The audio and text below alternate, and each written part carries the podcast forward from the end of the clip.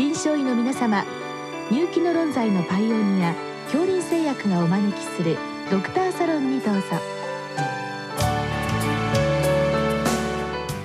今日はお客様に日本医科大学血液内科大学院教授井ノ口浩一さんをお招きしております。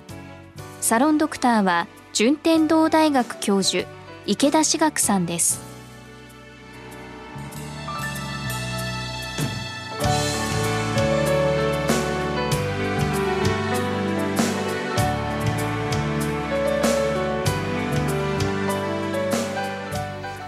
先生よろしくお願いいたします。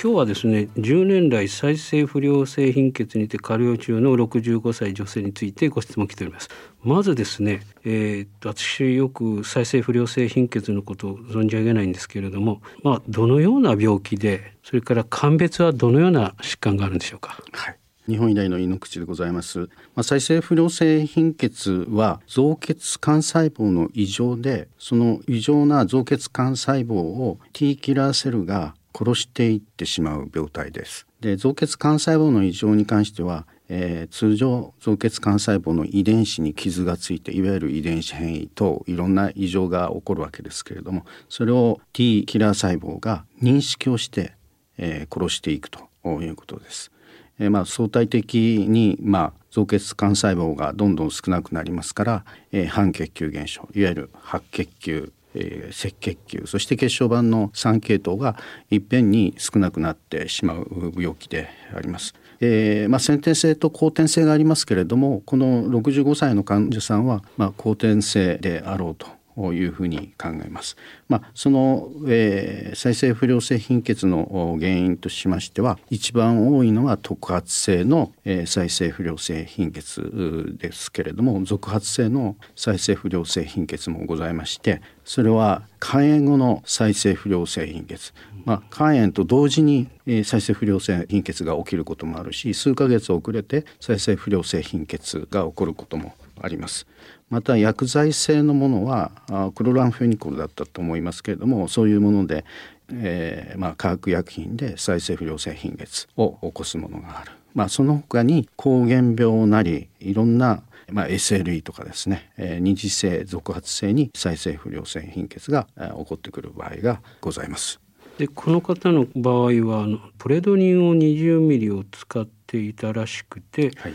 2年前から5ミリで継続中、はい、で白血球が2400血小板が3から4万ということなんですけど元来その再生不良性貧血にプレドニン使うんでしょうか？はい。これはですね、まあ、通常はプレドニンは使わないんですね。もう20年以上前からですね、えー、タンパク同化ホルモンのメテノロンと今あ商品名ではプリモンボランと言いますがそれを使い始めて最近になりましてシクロスポリン、えーまあ、免疫抑制剤ですけれども商品名ネオラルですがそれをファーストチョイスに最近はしております。ただしですね再生不良性貧血のグレードがあります。軽症のものから最重症というものまでありまして5段階あるんですけれども、まあ、輸血を要しない再生不良性貧血はステージ1ステージ2とされてますけれども、えー、それらのものはシクロスポリンを単剤で使うと。でステージ3 C5 のものは年齢的に骨髄移植ができるそういう条件の人は骨髄移植をすぐに行います。えー、もしくは、まあ、骨髄移植ができない、まあ、高齢者とかいらっしゃいますけれどもそういう時は多剤療法を行いますそれは ATG、えー、強腺細胞の抗体なんですね ATG とシクロスポリンそして TPO トロンボポエチンの作動薬の薬ですけれどエルトロンボパグの3剤を併用して、えー、きつい治療を行うということになっております。この今回ご紹介の女性の場合は一応10年ぐらい、えー、まあ、輸血しないでこのまま来ておりますのでもし再生不良性貧血であるということであればステージ12で輸血のしない症例に値するんではないかと思いますけれども、えー、そうするとプレドニンよりは、えー、シクロスポインネオラルの適用ではないかと思いますただ、えー、いただいた情報には白血球数2400血小板3から4万ということおそらく2ぐらい再生不良性貧血だと2ぐらいではないかなと思いますけれども、えー、赤血球の数値が赤血球数もしくはヘモグロビン数ヘマトクリットとちょっとこちらに情報がございませんので何、えー、とも言えないですし白血球2400再生不良性貧血ですと、えー、リンパ球優位なんですね。えー、高中球はほとんどないというのが再生不良性、えー、貧血でございますのでその辺の判断がちょっとしかねます。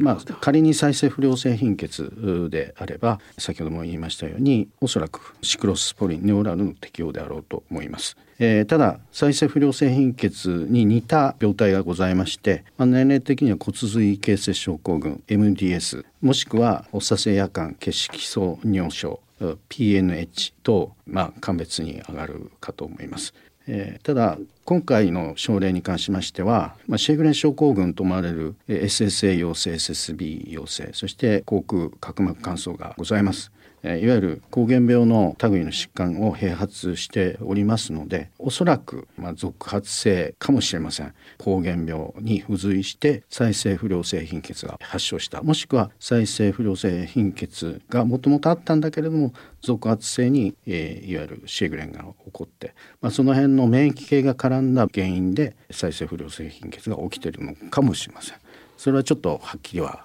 言及しかねるところでございます。まあ、まとめさせていただくと再生不良性貧血であれば、まあ、軽症グレード12なので、まあ、プレドニンよりはシクルスポリンの方がいいだろういいだろうと思いますね。すね。はい、でもし再生不良性貧血ではなくて、まあ、その類似の状態であれば先ほどおっしゃっていただいた膠原病の一部あるいは MDS、はい、PNH のそういったそういったことが考えられる、そうですね。それの治療が必要であればその治療薬を飲んでいただくということになります。でまあもし再生不良性貧血の軽症のものだとするとあのシューグレン症候群と思われる状態にメソトレキセートなど免疫抑制剤は使用可能ですかっていうご質問なんですけど、はい、まああのシェーグレンに関してはですね治らない病気でございます。あの基本はえー、症状を軽くして、えー、あげる治療法が第一に取られます。えー、口腔角膜乾燥に関しましてはいわゆる点眼液とか口内に唾液を出しやすくするいろんな、えー、シュガーレスガムとかレモンとかそういうようなものを含んでもらうとか去痰剤のようなもの、えー、漢方薬とそういうまあいわゆるまあ二次的な補助的な薬を使って症状を軽くしていくことが主体でありまして、まあ、メトトロキセートっていうのは、まあ、免疫抑制剤なんですけれども抗がん剤でもあるんですね量を超えちゃうと、まあ、そういう意味で再生不良性貧血と併発しているのであればですね免疫抑制薬のシクロスポリンの方がむしろいいだろうというふうに考えます。えー、まあ関節リウマチですとメトトレキセートの少量投与がまあ一般的な治療となっておりますけれどもそれとシェークレーン症候群の治療は、えー、ちょっと違ったものであるというふうに認識しております。なるほどあのこういった免疫抑制剤で、まあ、半血球減少といいますか再生不良性貧血の状態になる薬剤もあるんでしょうか？えっと、それはたくさんあってですねあのキクロフォスファミドなんか結構あの半血球減少とかございますよね。そうですね、ねですからメソトレキセートもありますので、あそうです。あの抗がん剤っていうのはもう半血球減少一時的になりますからいろんなそういう意味では全体的に血球が落ちているところで使うのはちょっと厳しいかなということですね。まあ、もしこのような症例で使うとすればネオラルの方が、まあ、再生不良性貧血もしあるんであれば、まあ、病態にも即しているということになりますね。そうですね。はい。まああの潰瘍性大腸炎に対するまああの免疫抑制のペンタサこれもあの再生不良性貧血を起こしますので、その辺も注意しなくてはいけないやはり全体の造血能を抑えないお薬をまず選ぶということですね。そうですね。まあ、そういう意味ではあの周辺症候群の症状があまり強くなければ点眼をしたりとか疑似唾液とかそういったものであそうです、ね、まあ、ごまかしていくということですね。はい、はい、わかりました。それであのもう一回再生不良性貧血に戻りますけどこの重症になる症例とかっていうのは先ほど何か骨髄の造血細胞に異常があってっていうことになるので最終的にはどのようになっていくんでしょうか？いわゆる骨髄不全症という血を作らない病気ですからもう輸血がもう足りなくて、えー、半血球減少でお亡くなりになるもしくはその前に、えー、感染症重症感染症になってお亡くなりになるということが一般的であります。まあ、この患者さんの場合、まあ、10年経ってますので一度骨髄検査をされていただいて再生不良性貧血のステージ今どのぐらいにあるのか薬が効いてるのかもしくは他の疾患、えー、年齢的には骨髄血性症候群とかその他の類もかなり可能性として考えられるので、まあ、再生不良性貧血から骨髄形成症候群に変わる患者さんもいらっしゃいますので、まあ、その辺一度、まあ、骨髄検査で病名を再確認した方がよろしいのかなと思います。なるほど。これある意味でショグレン症候群と思われる症状が出てきたっていうのをまあ一つ転機にしてもう一回元に戻って骨髄の検査を受けて今の状態それから再生不良性貧血の診断名でいいのかあるいは MDS とに移行してないかってそこをまず見なきゃいけないそうですね。一度あのここでまあこれを転機にして一度再診断された方がいいのかなと。思います。でまあ再生不良性貧血の予後が悪ければ、まあ、骨髄が空っぽになってしまう、ね、そうですね。脂肪髄になっていきますああもう脂肪になってそうですね。造血細胞いろんな種類の発達段階のあの造血細胞が全部脂肪細胞に置き換わっていくということになりますのでそれが免疫の力で脂肪になっていく。造血細胞が殺されていくということになります。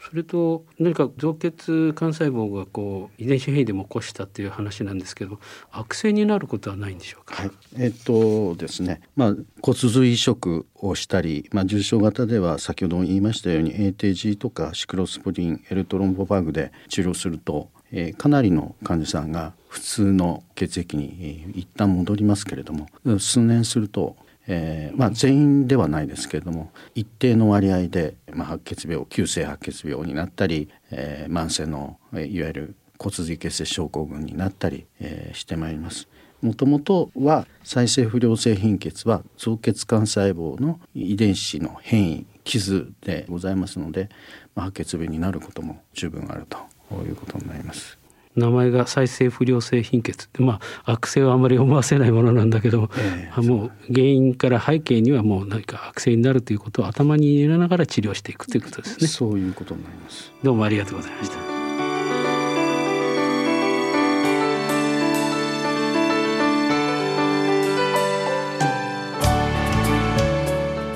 今日のお客様は日本医科大学血液内科大学院教授井ノ口浩一さん。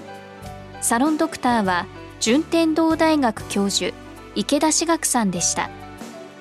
それではこれで恐林製薬がお招きしましたドクターサロンを終わります。